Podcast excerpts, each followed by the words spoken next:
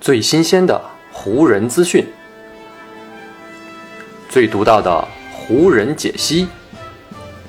欢迎收听湖人球迷电台。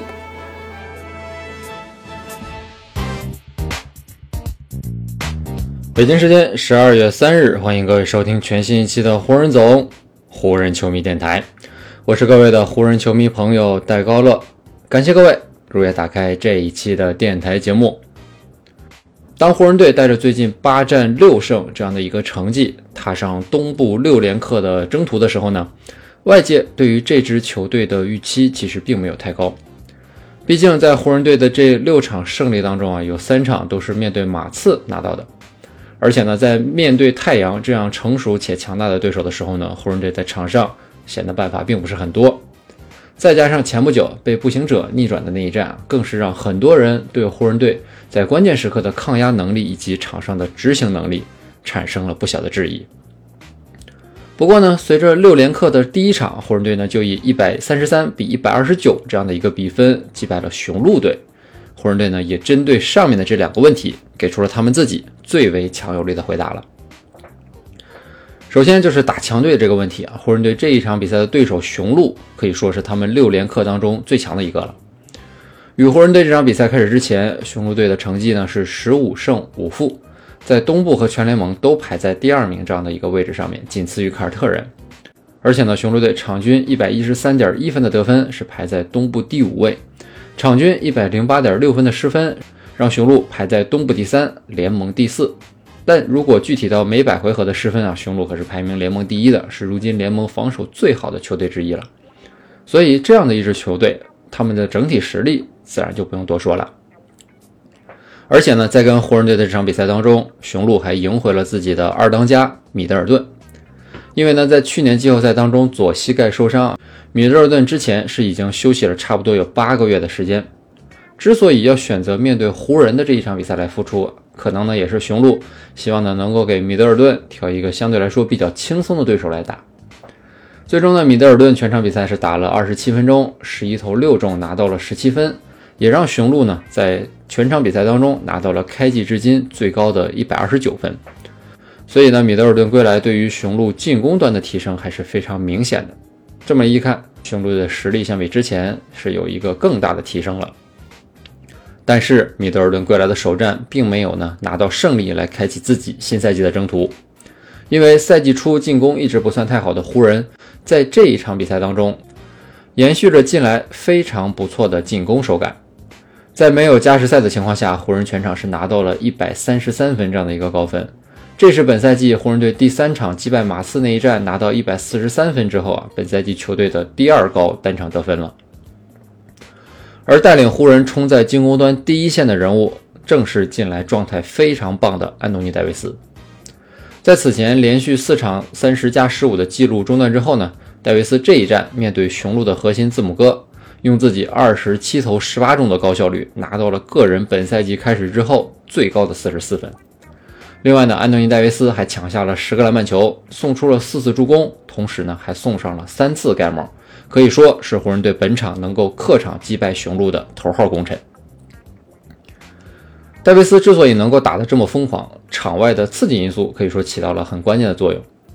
戴维斯一直都是一位 NFL 绿湾包装工队的铁杆球迷啊，在这场比赛开始之前呢，戴维斯还跟包装工队的明星四分卫阿隆罗杰斯见面了，并且呢两个人有了不少的交流。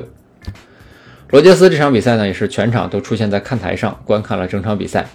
而戴维斯就仿佛成为了一个希望能够在自己偶像面前有所表现的粉丝，将自己所有的能力都是一股脑的倾泻了出来。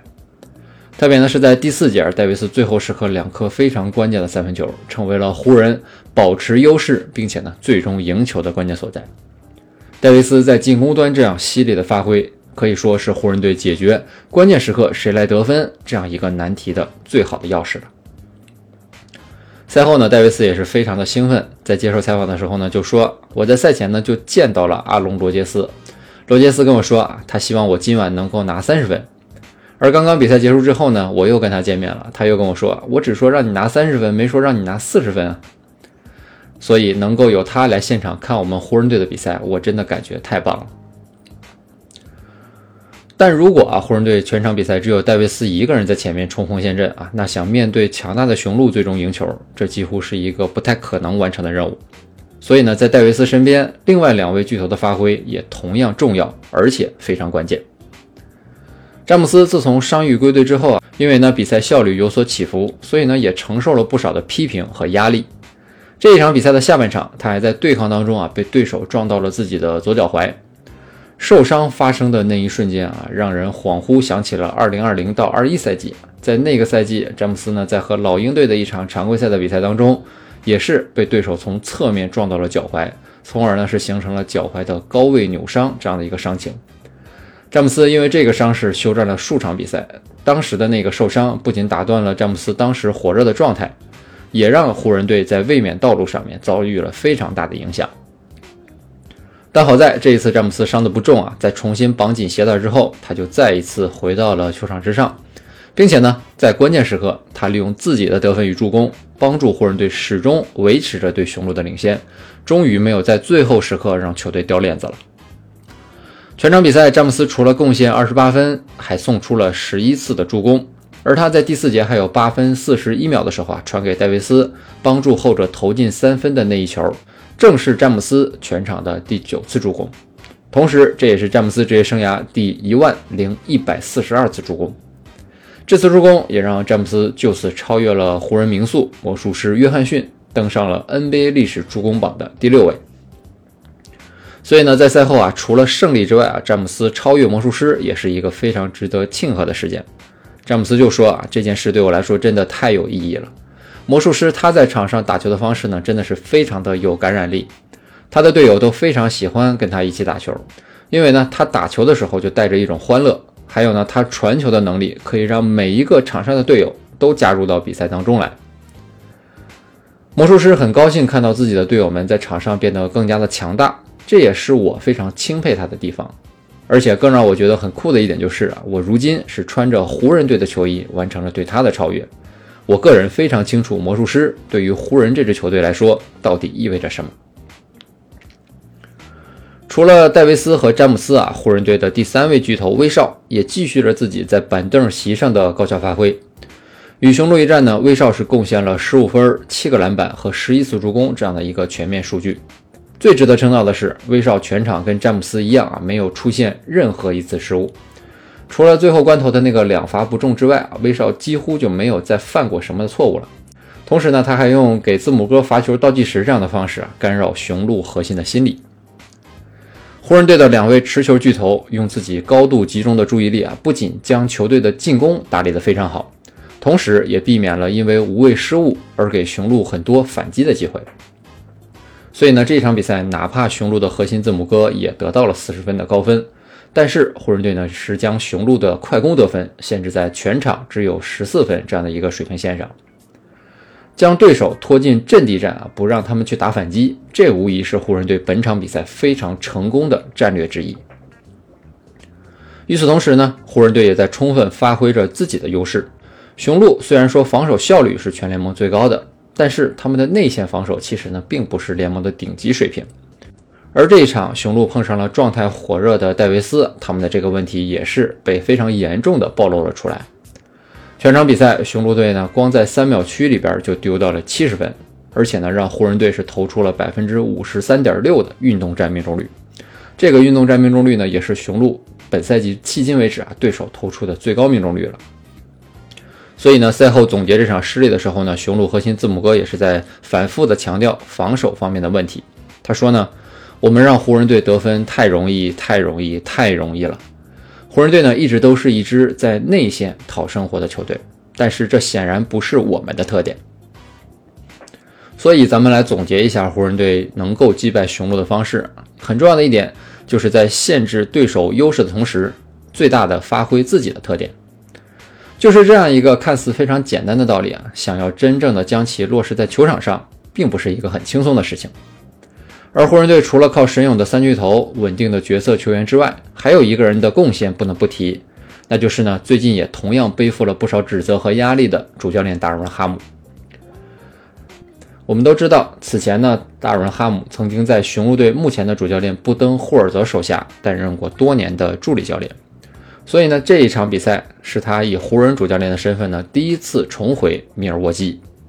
在这样一个特殊的时刻，哈姆也展现了自己对雄鹿的足够了解，